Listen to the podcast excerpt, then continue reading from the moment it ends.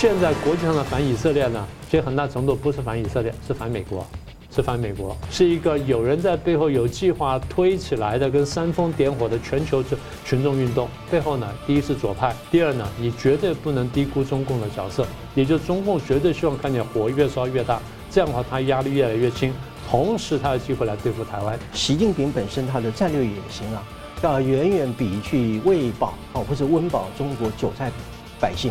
还要来得更重要。中共希不希望成为非西方世界领导人呢？当然希望，但做不做到呢？做不到。你说做不到，有这么多国家来开会，这么多国家来开开会，真的都听中共的吗？你中共对新疆维吾尔族人也好，对香港人来讲的话，呃呃，难道不就是集体惩罚吗？那你中共要不要听听国际社会的呼吁啊？国际社会的呼吁是什么东西啊？就是你中共在处理维吾尔族的问题的时候，叫做种族灭绝呀。过去我在国在战场上，我打败国民党。是最后在战场上收拾他。之前我在文宣战上我已经打赢了，所以中共现在想如法炮制。他跟你甜言蜜语的时候，就表示他晓得现在现在吃不掉你，就我跟你甜言蜜语。一旦能吃掉你的时候，我绝对不甜言蜜语。各位看香港的一国两制就知道了。新闻大破解，回答新闻，大家好。俄乌战争下呢，哈以战争爆发会否震荡世界体系？以色列总理呢要准备要面对长期的战争，而战火第三周呢，我们再一次来盘点呢各国的动态以及可能介入的可能性。美国总统拜登呢十九号演说痛批普丁呢和哈马斯企图摧毁民主国家，预告呢要再军援乌克兰以及以色列。那习近平呢密会普丁在谋划什么？在会面后呢，普丁透露下令战机部署黑海。威胁牵制美军的两个航母，那真主党还有叙利亚、也门的叛军跟伊朗是纷纷发出威胁。那中共呢，作为伊朗的老大哥，一边在挺哈马斯，一边喊停火，而中共用一国两制欺骗世界之后呢，他的两国方案呢，实际上是暗暗藏了什么？那拜登说呢，我们正在历史的转捩点，今天做的一切将塑造未来几十年，在新冷战的格局下呢。中俄伊朝四国浮上台面，各怀鬼胎，是新轴心或者是离心呢？那谁想要扩大以巴之间的矛盾来裂解世界？一带一路和其论坛呢，会成为反自由阵营的新架构吗？我们介绍破解新闻来宾，台湾大学政治系名誉教授倪志正老师。呃，主持人宋老师两位好，各位观众朋友们大家好。政治大学国际关系研究中心资深研究员宋国成老师。呃，主持人好，明老师好，各位观众大家好，欢迎两位啊。中共两年一度的一带一路峰会啊，大外宾是大幅的减少。不过呢，这次是安排了大哥式进场，习近平和普京啊并肩前行，其他国家的领袖呢是往后靠，而普京会前呢是高度的恭维习近平是所谓的世界领袖。十月九号，美国参议院领袖舒默在北京时呢，习近平当时还说有一千条理由把中美关系给搞好，修习底德陷阱并非必然。在八天后呢，就在北京高调的礼遇普丁。而俄罗斯的财政部长十六号说，几乎所有的无人机是中共提供的。俄国外长呢，则是公开感谢北韩支持乌克兰战争。再加上哈以的战争，中共、伊朗跳到前台啊，这四国浮上台面，让人担心。汪请教一下，明老师你怎么看这个现况？我先谈一下我们上次谈过的一个观点，叫国际秩序。那么国际秩序就是由当前的大国或大国集团，或者说数个大国、数个大国集团之间呢，因为权力均衡或权力竞逐之间呢，形成这么一套国际态势。然后在这态势下面呢，如果没有爆发战争的话，大家是不是能够基本上相安无事的这个来往啊？做生意的做生意，交流的交流，然后这个干什么干什么？所以国际秩序是一个很抽象的观念，但它又落实在我们每天生活当中。那大家说国际秩序没什么了不起？你看巴勒斯坦人现在有没有国际秩序？这个就最简单了。如果今天台湾没有秩序啊，你上街提钱或买菜你都不敢，这叫秩序。所以国际秩序就是看起来是一个虚空的东西，但它却是一个每天都不可或缺的一个玩意儿。好，那现在我们在谈什么呢？我们谈的就是我们上次不是讲到国际上呢有一个三角形的这个一个图形吗？把国际上这个国家呢，要就各位看到现在画面上这图，分成三个三类。第一类呢，最上面就是最强的国家；第二类中间那一层呢是中等强国，底下大部分国家呢是比较弱小国家。然后在这三类国家当中呢，依照他们对于现行国际秩序态度，分成两类，可以分成满意的一类跟不满意类，所以一共可以分成六格。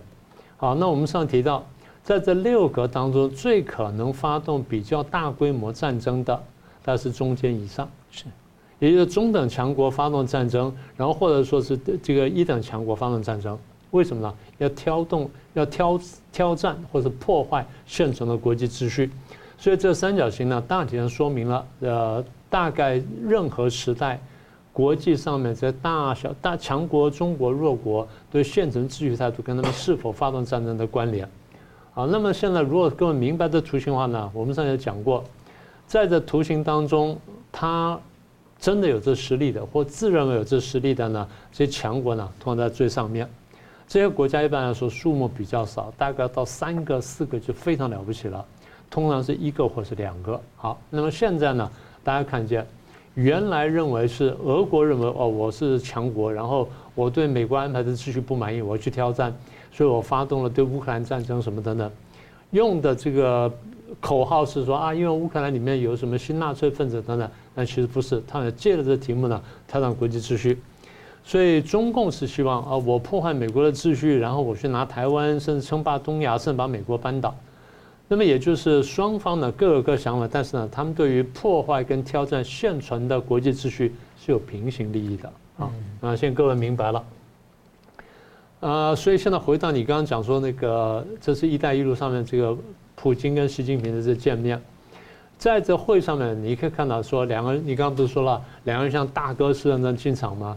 这是习近平有意的安排，因为我是东道主，我要怎么安排呢？你们要顺着我走哈，我安排我跟普京这样进来，那表示说我们两个呢，给人习近平要给大家印象，第一，我们两个关系非常好，非常密切。第二呢，我们有共同的利益。第三呢，我们甚至是哥们，因为我要造成影响。为什么造成影响？我马上就讲。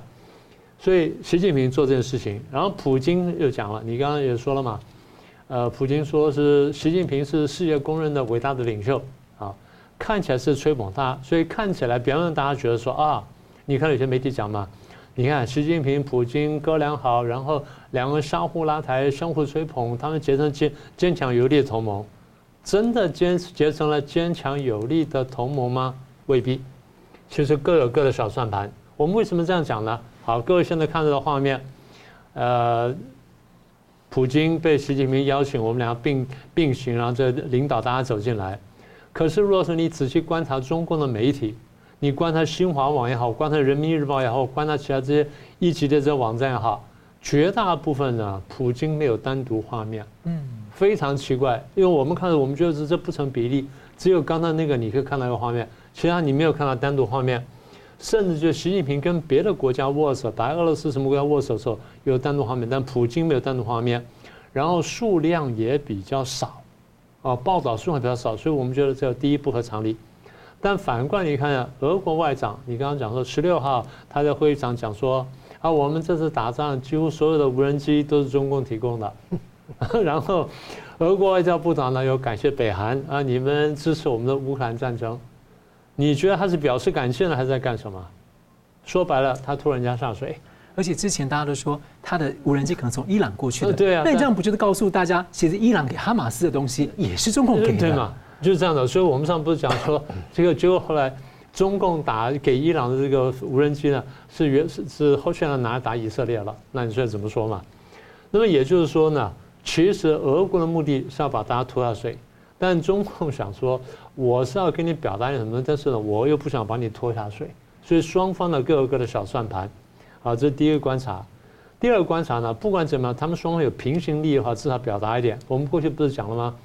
中共跟俄罗斯在台海跟在乌克兰，双方对美美国跟欧洲呢形成了犄角支持压力，东西呼应，呼应什么？挑战现存国际秩序嘛。习近平也讲说啊，我们现在这个百年变局，我们双方携手创造。他的话是什么意思？你继续打仗，你继续打，这样的话呢，天下大乱的时候，我才有机可乘。所以现在习近平做这件事情呢，一方面是造势，二方面就是我要把这个势头造起来之后呢，说不定下个月呢，我要去这个去 APEC 呢，跟拜登开会，我要多点筹码在手上，看能换到什么东西来。这是短期的计算。长程计算就是我有这战略利益，我必须要要稳住这战略战略战略利益。那当我的战略利益巩固之后呢，后面慢慢再来。但是至于说你俄国在乌克兰打怎么样，那这个就坦白说，我并不是特别在意。你能打得比较好，能牵制住更多美美国的跟欧洲的资源，对我来说是更有利。但打得不好呢，你在战场上你要不退下去呢，对我来说都是好事情。所以各位看这东西，你不要说啊，四个国家站在一起了，是站在一起了，但是你得看清楚他们各有各的算盘。所以我们常常讲，我们说。敌人呢？我们面对敌人的时候，我们危险很大。但是别忘记，盟友可能出卖你，对我们也是一样啊。所以每个国家在计算自己国家利益的时候呢，必须前后左右呢，面面都顾到。那现在媒体经常用轴心来形容四国的关系，你认为轴心适当吗？当然不是了，因为他们并没有那么坚强，但他们是的确在破坏现存国际秩序当中是有共同利益的，如是而已。嗯，好，我们继续看到哈马斯突袭以色列之后呢，中共始终拒绝谴责哈马斯啊，中共外长呢被外媒质疑是假中立，那习近平呢也亲自出来喊停火，那普丁呢打电话给以色列总理调停，不过呢。学者张平解读这通电话呢，实际是代表阵营对抗啊，去下战书的。所以我请教宋老师，你怎么看啊？中共、俄罗斯啊，在这个哈以战争上面的表态？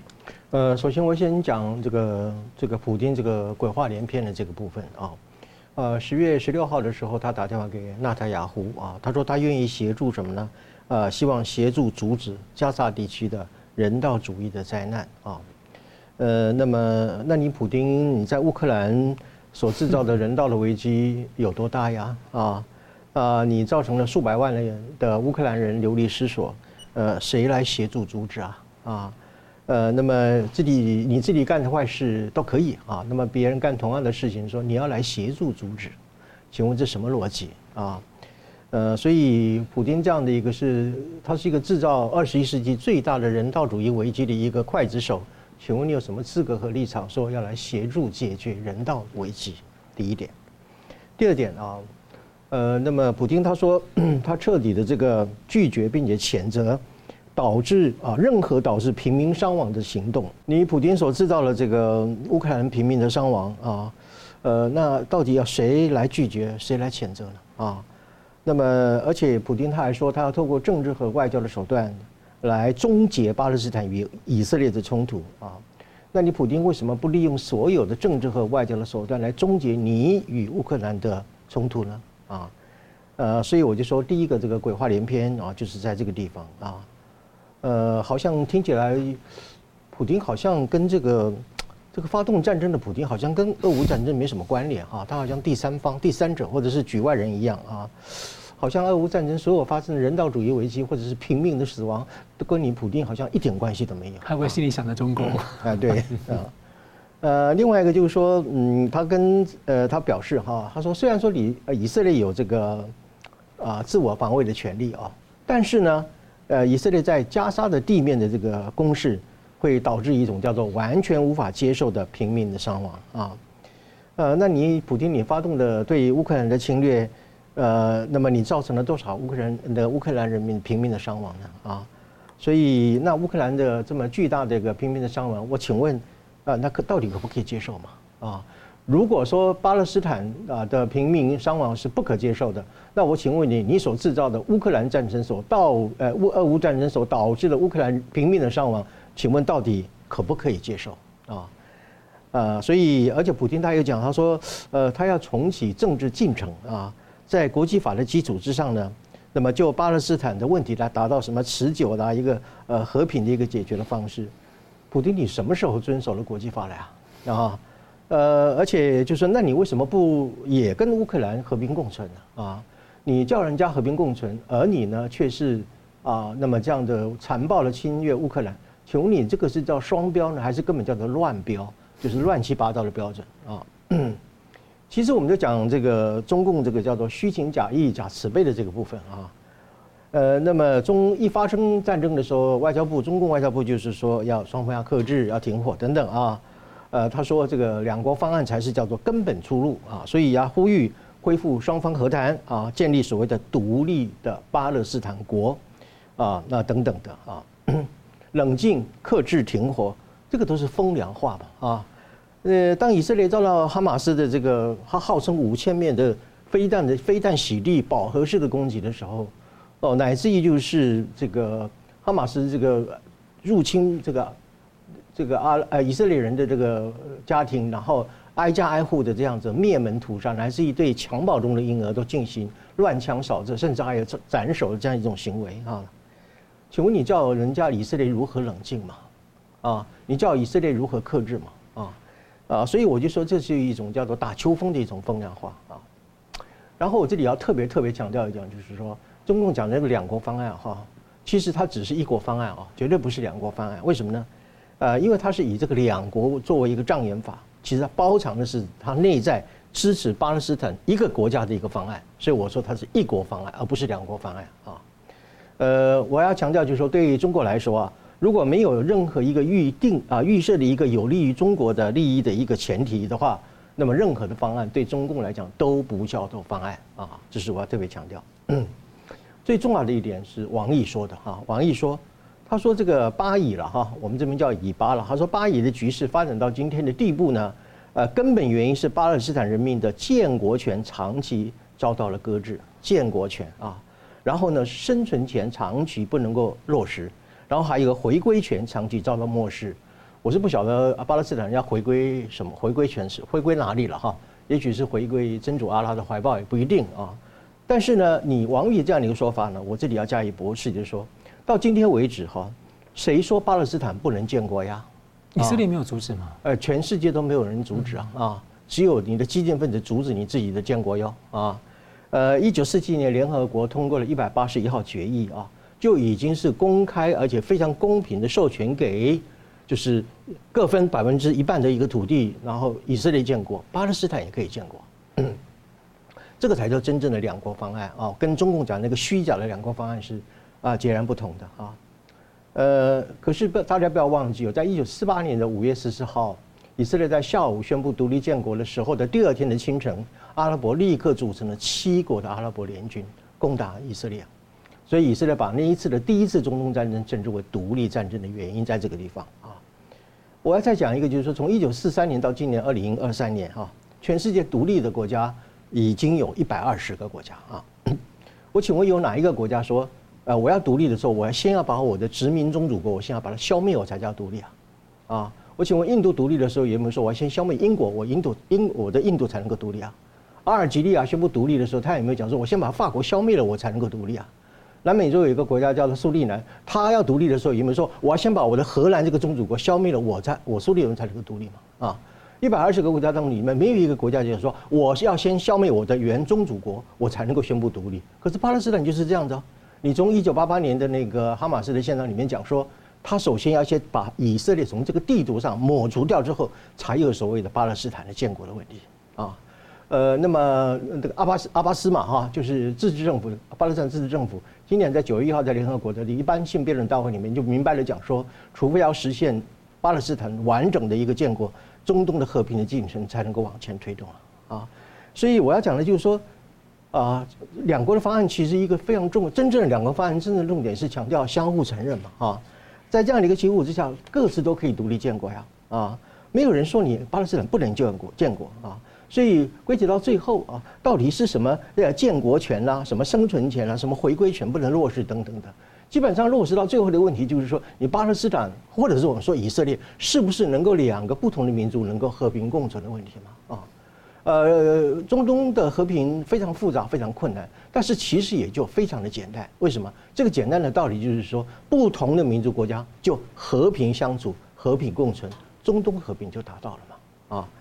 呃，最后呢，我要讲王毅，他说，呃，他说以色列的行为啊，已经超过了自卫的权利啊，呃，应该要认真的倾听一下国际社会和联合国秘书长等等的呼吁啊，那么停止对加沙民众的集体惩罚哈，这是王毅讲的啊，呃，所谓自卫的范围是什么东西？是你王毅一个人决定的吗？啊，另外一个就是说，那你中共对新疆维吾尔族人也好，对香港人来讲的话，呃呃，难道不就是集体惩罚吗？中共对待维吾尔族的那个再教育里面这个关押的一个行动等等的，呃，难道不就是叫做集体惩罚吗？啊，呃，所以那你中共要不要听听国际社会的呼吁啊？国际社会的呼吁是什么东西啊？就是你中共在处理维吾尔族的问题的时候，叫做种族灭绝呀，啊，所以我分别从普丁的这样的鬼话连篇，还有中共这种虚情假意、假慈悲的这样的一种立场，来批评这两个国家本身啊，根本就是。满天撒谎啊。所以我总结的来讲啊，呃，而且这里头有一个非常重要的观念，叫人道主义的观念了啊。呃，中俄两国都在充分的消费、利用、扭曲人道主义啊。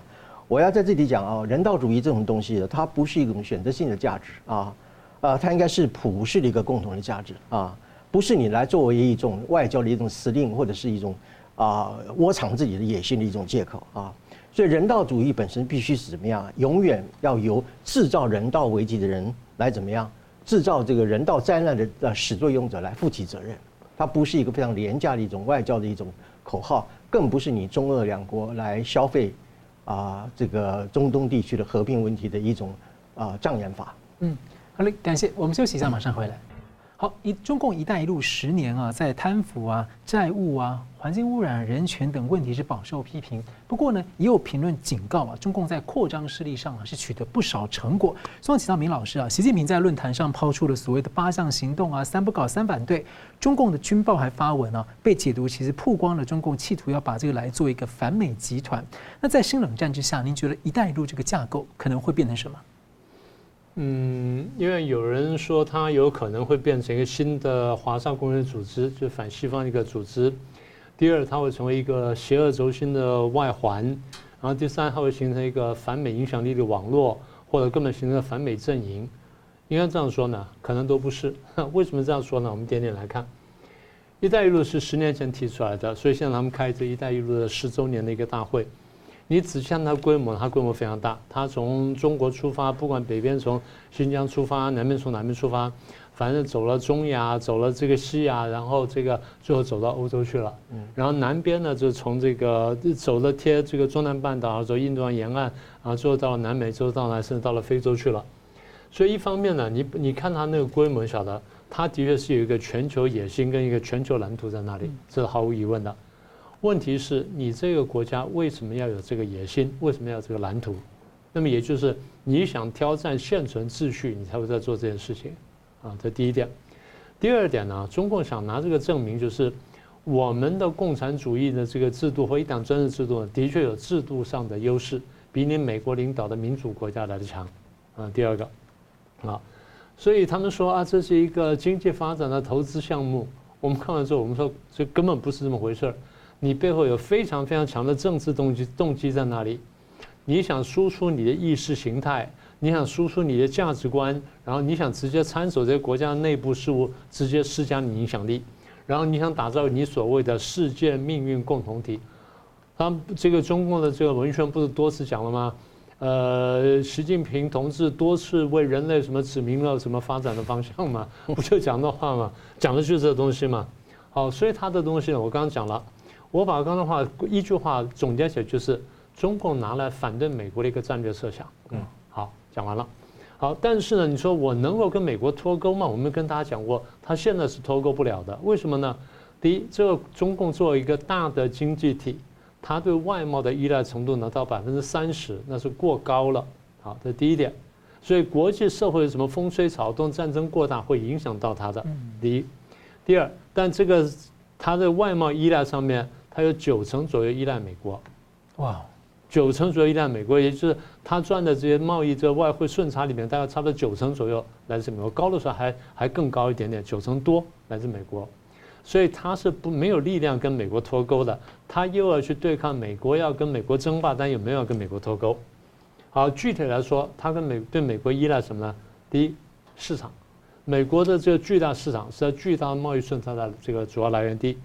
第二，美国的资金；第三，科技。具体来说呢，晶片；再来呢，相关的电脑的后续的服务；再来是人才；再来是原料。所以，他对美国有这么多的这依赖，你说跟美国完全脱钩，他根本不可能。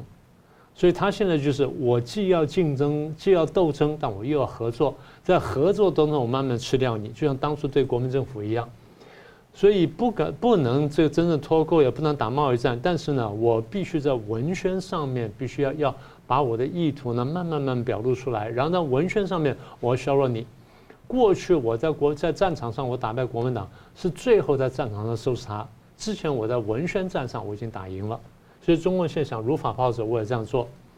所以在六零年、五零年代、六零年代的时候推出世界二分理论，然后后来推出了三分这个三分世界论和三个世界论。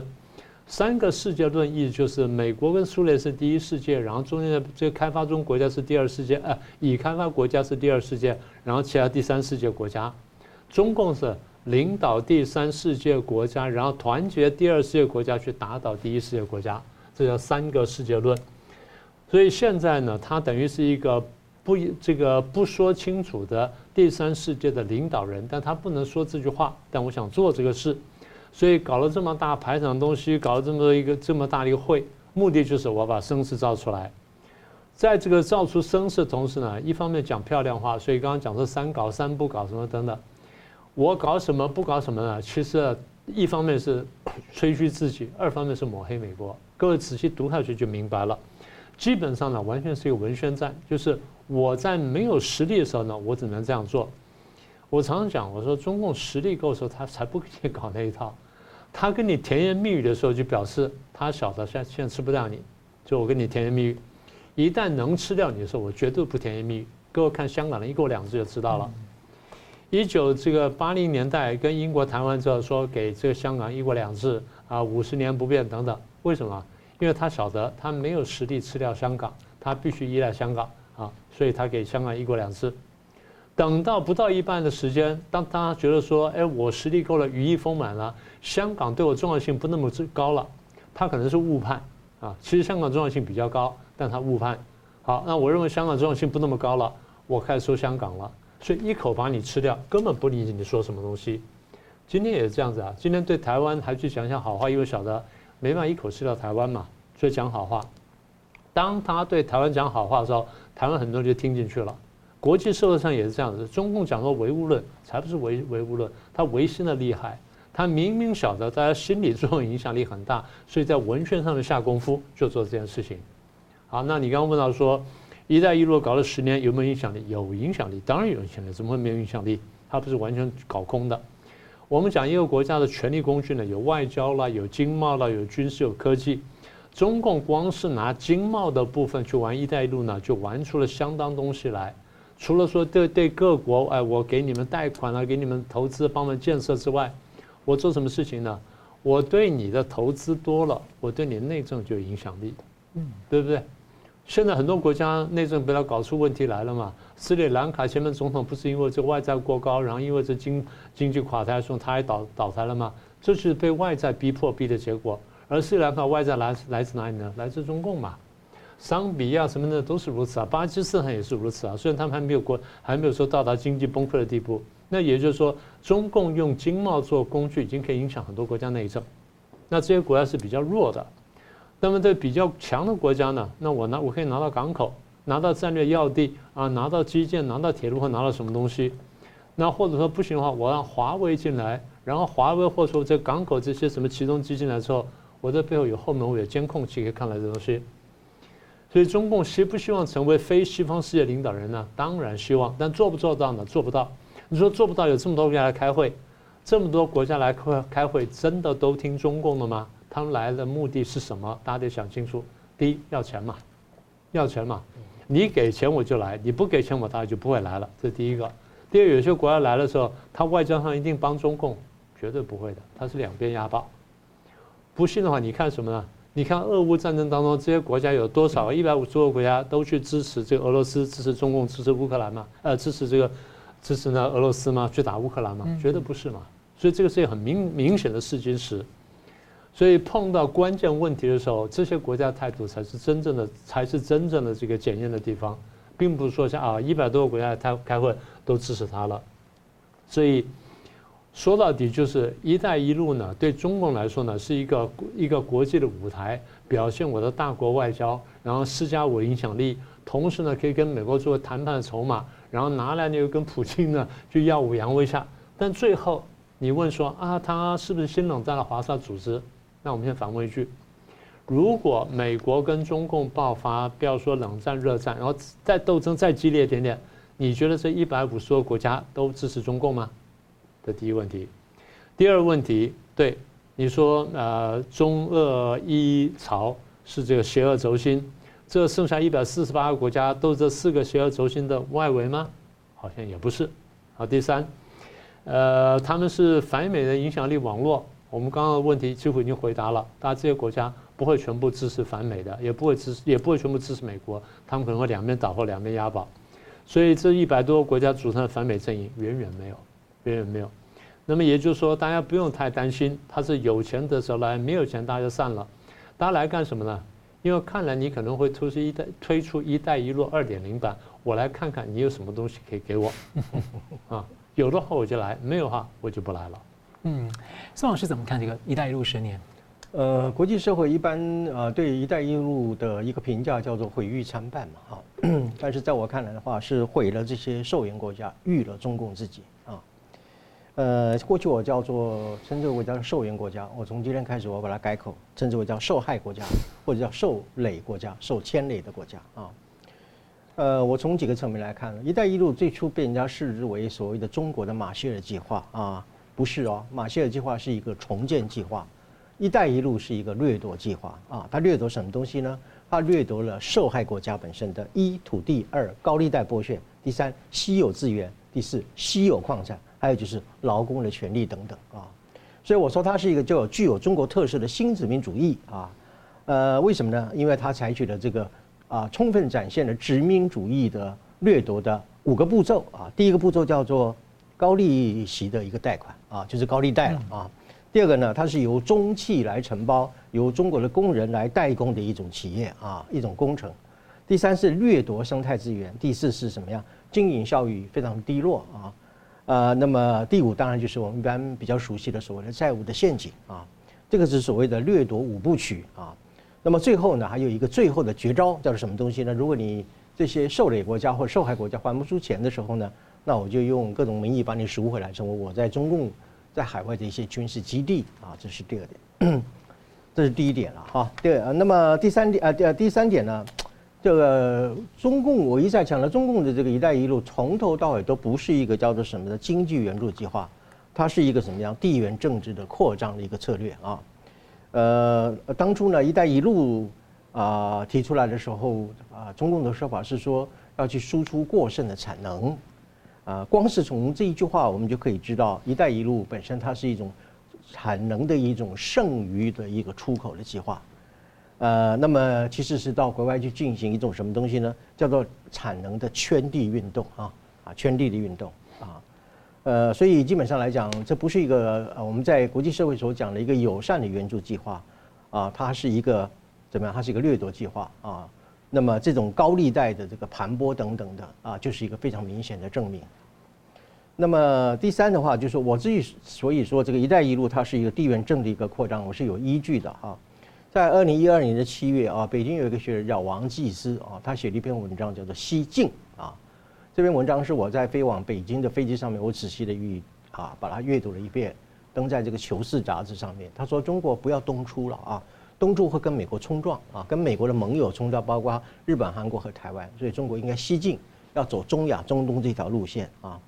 呃，那么而且这个这个文章明白讲出了一点，他说。”这种政策本身就是采取一种对美国一种迂回包抄的一个战略啊，呃，那么试图啊，中国应该努力去试图去寻找美国在全球战略环节当中里面的脆弱地带啊，呃，来对中共呃来对美国进行一种怎么样啊啊趁其不备的啊，或者是说反包抄的一种啊战略的一个扩张计划，这是我特别强调的啊。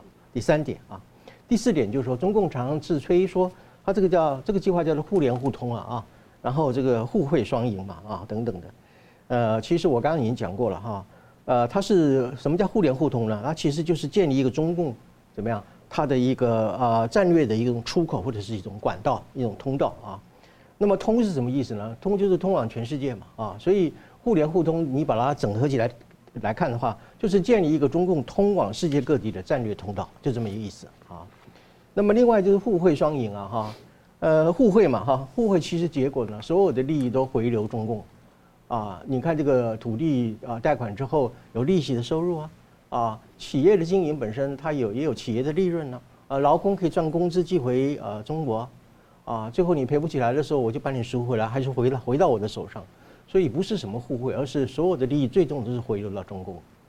呃，那么至于双赢啊，双赢其实是怎么样？呃，它向来向来都是一种啊单赢啊，呃，不是我说互惠的，向来都是一种单汇，而不是互惠。至于说双赢呢，很简单，就是中共赢两次啊。那么至于说这个债务陷阱，大家可能听得比较多啊。可是我今天要强调，就是说这个债务陷阱不是光是我们刚所讲那个受害国家一个单边的一个债务陷阱，现在已经变成怎么，连中共自己本身都陷入到啊，那么一种叫做财政窟窿，所以因此所以说是一种双重的一个陷阱。呃，因为你这个债务的问题不外三种方式嘛，一个就是啊一笔勾销嘛，另外一个是重组啊，最后叫怎么样？叫做纾困贷款。无论你是勾销也好，重组也好，纾困贷款也好，中共本身都必须要用更大的资金去填补它的财政窟窿。所以这次习近平不是说他要追加一千亿吗？嗯，啊，就是要去弥补那个纾困贷款，呃，所造成一些财政的窟窿嘛，啊。所以到这个地步呢，我认为就是“一带一路”已经变成过去的这个撒银子哈，变成现在怎么叫撒谎言啊？那么什么叫撒谎言呢？你看这个“一带一路”峰会，呃，就是编制一些中共的一个“一带一路”的成绩单嘛，哈，报告表嘛，啊。等等的自吹自擂说，呃啊中共呃啊中共实现了什么样的东西？呃，王毅讲一个最有趣的话，他说，嗯，美国版的一带一路哈，啊，不管是他不晓得是指哪一个我不知道。他说有哪一个像中国一样可以帮助这些落后国家呃修马路啊、盖桥梁、盖港口、盖盖机场？是啊，没有错。问题是这些国家付出了多少成本与代价呢？啊，你怎么不讲成本与代价，然后算一算说你到底你中国做出的是真的贡献呢，还是真的掠夺啊？呃，所以根据这个波士顿大学哈 一个叫做全球发展政策研究中心做了一个最新的统计啊，他说这个中共现在在海外发上的这个发放的这个贷款，还有这种啊其他的一种所谓的金融性的一个融资呢啊，在二零一六年的时候就已经达到了九百亿美金的一个峰值，就是顶端。二零一三一带一路才开始，三年就达到峰值，然后现在呢到了二零二一年已经降到了多少呢？五十亿美元啊。最新的一个统计就是说，啊，因为“一带一路”最后目标是在非洲嘛，哈，呃，非洲从高值的时候、高峰值的时候是一百多亿，甚至接近两百亿，现在多少呢？十亿以下啊，呃，中共说这个叫做小而美了哈，呃，有多美我不知道啊，但是肯定是缩水了嘛，啊，所以在这种情况之下，就是说他现在也只能晒出一些他的一种自我编造的一带一路的成绩单而已啊，在这一次的峰会当中，啊。呃，但是我们注意啊，即便是如此，中共还是怎么样？还是继续投资嘛，加码嘛，哈，一千亿我刚刚所讲过的哈，这是因为习近平本身他的战略野心啊，要远远比去喂饱啊或者温饱中国韭菜百姓还要来得更重要。也就是说，即使是民穷财尽吧，啊，国库空虚啊，呃，也不能够去怎么样耽误了习近平称霸世界的战略野心哦。这从毛泽东时期来，上去是这样。外援优先于国内的需求，对，饿死都没关系了。国内的人民穷死了没有关系，我的大国地位是不能够怎么样轻忽的啊。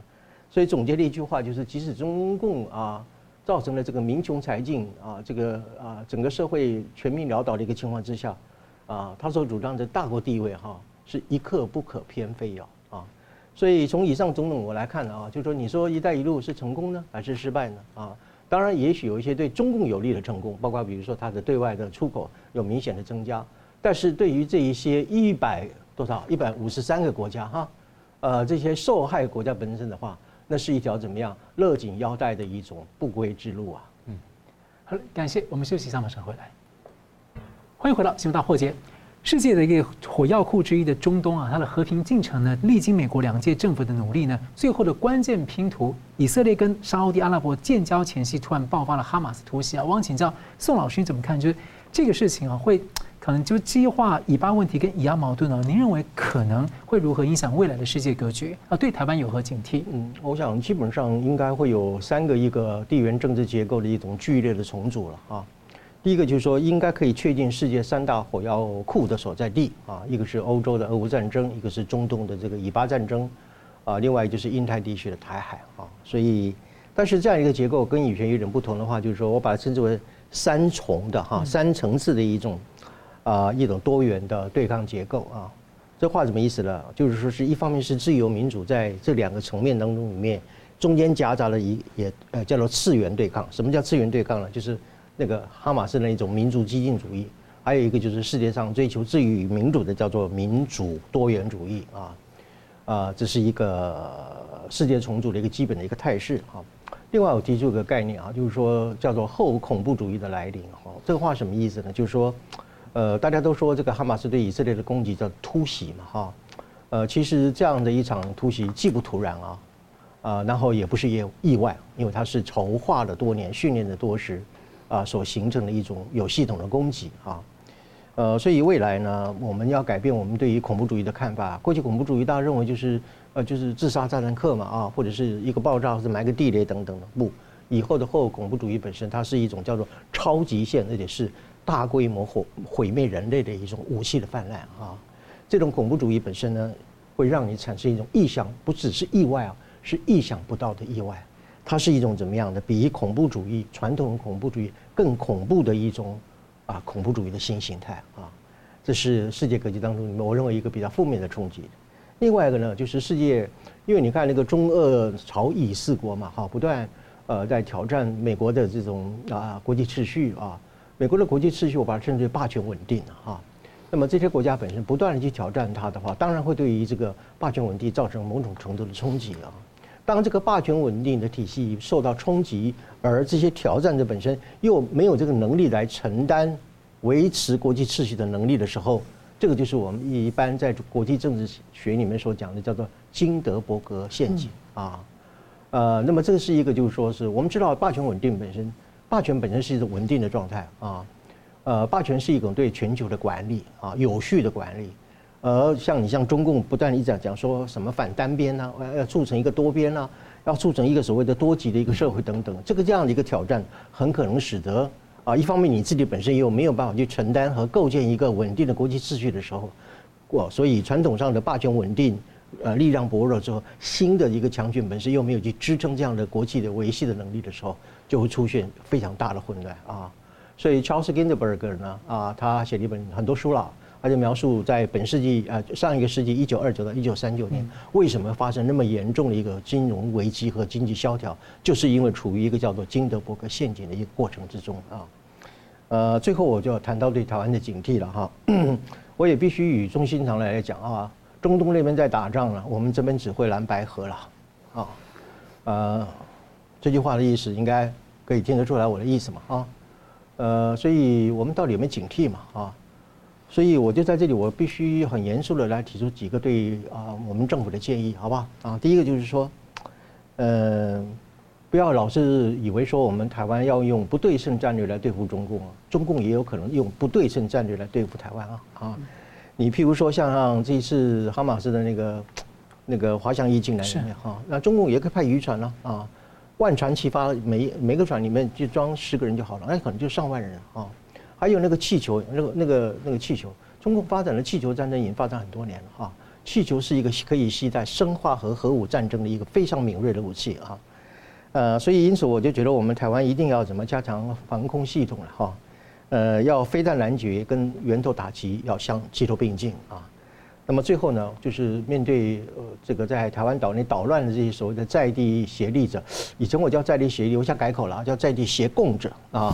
我们必须要严肃的立法啊，特别是要仿效一九三八年美国所通过的一个叫《外国代理人登记法》这样的一个法律，用法律来明确规范这些在地的一个填供者，啊，不要让他来伤害我们的国家安全，也不要伤害我们全民的国家利益。嗯，感谢。而且我请教老明老师啊，怎么看目前哈以战争形势？您上个礼拜盘点了各国这个的表态嘛的态度可能，那您认为现在伊朗一直喊要先发制人，他的参战几率高吗？美军会不会介入？那如果伊朗参战了，他会兴起呃其他的阿拉伯国家来一起对付以色列，或者他自己陷于孤立当中？嗯，你这问题是好几个层次哈。我们现在先回头上看一下上个礼拜，上个礼拜我们数了一圈。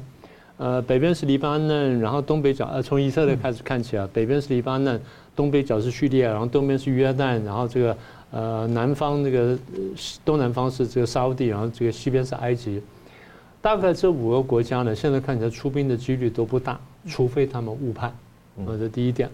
第二点，那现在看起来呢，走到走到现在差不多两个礼拜了嘛，哈，第三周，嗯，第三周要开始了，两个礼拜过去了。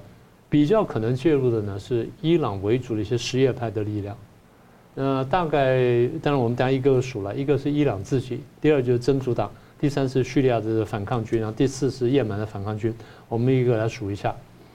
那在数这些国家或这些力量啊参战之前呢，我们得看一件事情。呃，战争爆发没多久，美国就宣布我派一条航空母舰进去。过没多久，我又派第二艘航空母舰去，就两个航母打击群进去了。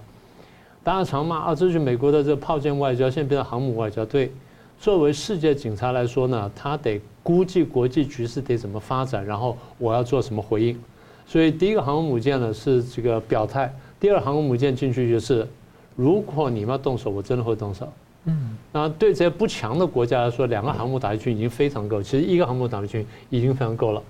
所以他的目的是我推航母打击群进去，是要吓阻战争扩大，吓阻战争爆发，就这个意思。那你说美国派这个航母打击群进去，那他不他觉得不够力，那好，国务卿去一下，然后国防部长是不是去去，然后总统自己去了。那么也就是我们去了，去到这地方呢，就就就正式表态，我在支持你，我在挺你。但是呢，美国挺以色列不是没有底线的，我们大家在讲这件事情。大家在讲啊，你看美国这下，呃，以色列出事情，美国就派航空母舰去了，两艘航母舰去了。那上次这个佩洛西来台湾，中共来恐吓台湾的时候，美国为什么不出手呢？你忘记了？美国在八月初开始就派了雷根号，在这个台湾跟菲律宾中间，然后加派了亚美利坚号跟着蒂利波利号两艘轻航母，两艘这个两栖攻击战舰，而且是全程装备的，各二十架这个呃 F 三十五 B。这个垂直升降机，这已经是一个充分的航母打击群了。对任何国家来说，美国派了三艘航母，你们为什么不说话？为什么没有看见？为什么还在这边睁眼说瞎话？说呃，美国没有帮忙，美国希望台湾去打仗。美国现在最不希望就是台湾爆发战争，因为美国爆发战争的话，呃，如果台湾爆发战争的话，美国经济会受到影响的。所以这还有现在还在胡扯说啊，美国就希望把台湾推上战场啊，看不得中国人好。这完全是不懂国际政治，或者说睁眼说瞎话的结果。好，那现在回到这个问题上来，伊朗会不会直接介入战争呢？我不能排除，但是各位把地图打开看一下，伊朗要去打这个以色列的话，第一，他跨过伊拉克；第二，他跨过叙利亚。如果他派陆军的话，伊朗的空军没有这么强。啊，伊朗他当然过去有不错的空军，但现在空军没有那么强。而且不管怎么样，他就算派空军过来的话，他也在飞过这两个国家，这两个国家得同意他飞过去，嗯，他才能去打。再不然就他走南边的那个阿拉伯海，然后走上去说红海，绕那边选从底下尖角上去打以色列，那你要走这条路也可以。但是呢，如果伊朗要介入的话，他得把美国这两艘航空母舰考虑进去，是不是这样？美国航空母舰摆在这里，它的目的就作用就要如此了。所以我才说，你要现在盘算伊朗直接介入，这机会还是不大。那么机会比较大什么呢？代理人战争。代理人战争，一个是这个真主党，我们俩在说；另外还有两个，一个叫做叙利亚反抗军，一个叫也门的反抗军。嗯，那也门反抗军呢，相对来说比较单纯，就那几支，但是实力也不够，大概就几百人，那了不起上千人。呃，叙利亚反抗军呢，你得看看是哪一支。各位现在去把相关的叙利亚消息打开，叙利亚反抗军有几十支，哇，有几十支，你不知道哪一支会来打，你也不知道哪一支出来之后会打谁，然后你得搞清楚。需要里面打成一团混一团混乱。那现在我已经这个台大退休了，我不需要讲那么最详细了，所以跟大家讲是，很麻烦，你不用太担心。真正有可能介入的是真主党。真主党呢，我们过去讲过，跟哈马斯有竞争关系，所以他不愿意见不见不见得愿意看见哈马斯完全打赢。但反过来，如果哈马斯被消灭的话，他唇亡齿寒。所以他希望哈马斯至少有一点点力量，然后跟他南北夹击呢，牵牵制以色列，这样他也比较安全。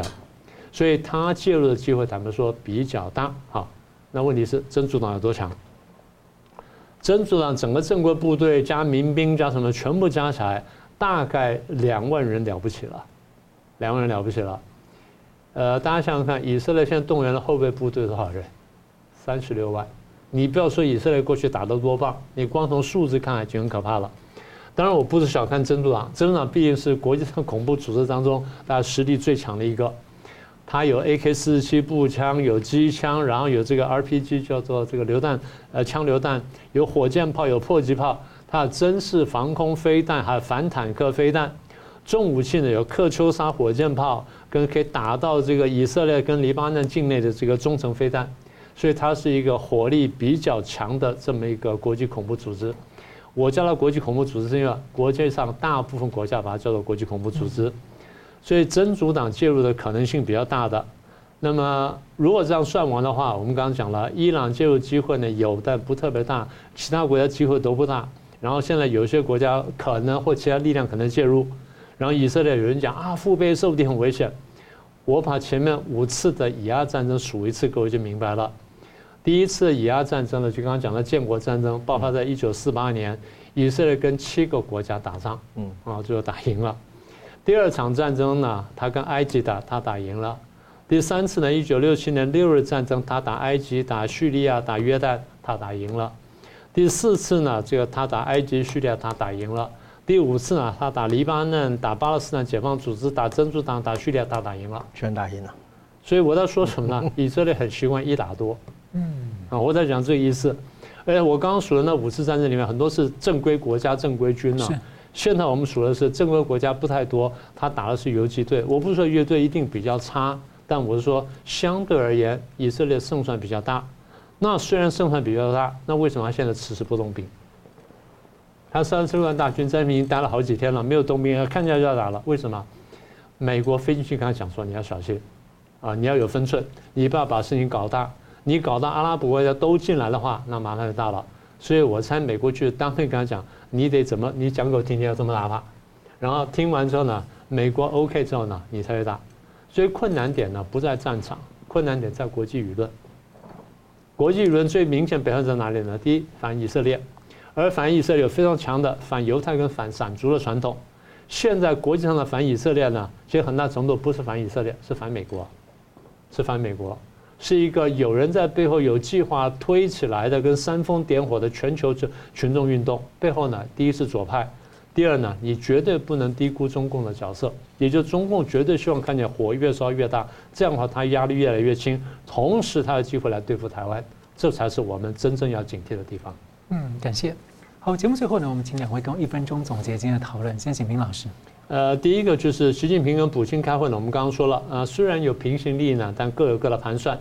大家都想这个呃挑战这个国际组织或挑战国际秩序，但希望说你去制造动乱，给我制造机会。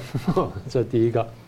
第二呢，一带一路这会呢，啊、不要看说一百多个国家这个参加，其实刚才东旭提到。如果你把这几次会数下来，参加国家的数目是越来越少，这第一点。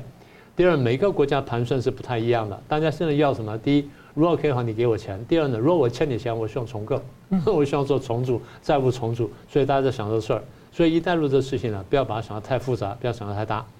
第三呢，以哈战争呢，现在重点在哪里呢？重点两个，第一个就是以色列去打加沙必须要有分寸，他打了怎么打，打到什么地步呢？他得拿捏好。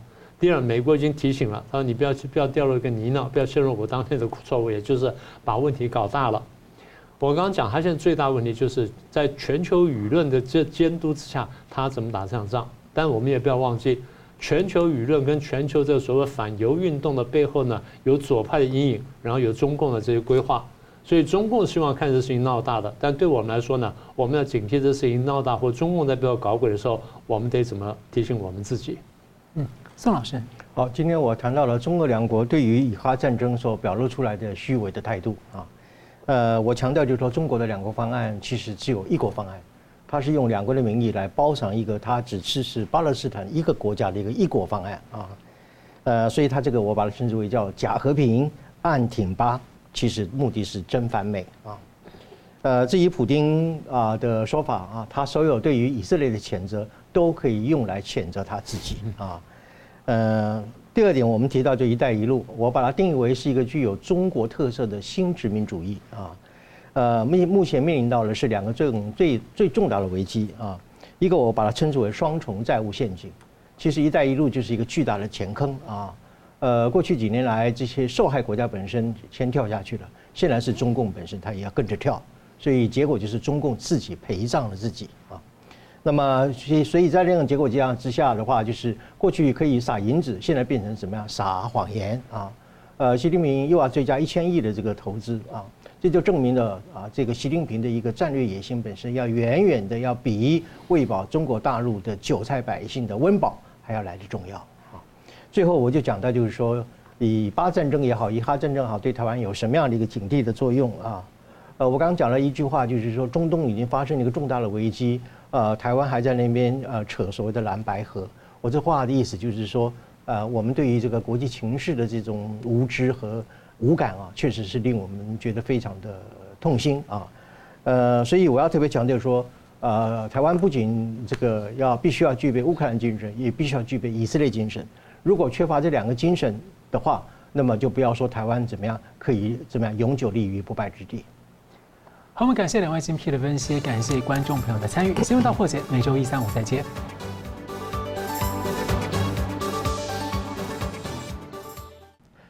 如果您喜欢我们的节目呢，请留言、按赞、订阅、分享，并开启小铃铛。那么，感谢各位呢长期对我们的支持。新闻大破解团队呢将持续为您制作更优质的节目。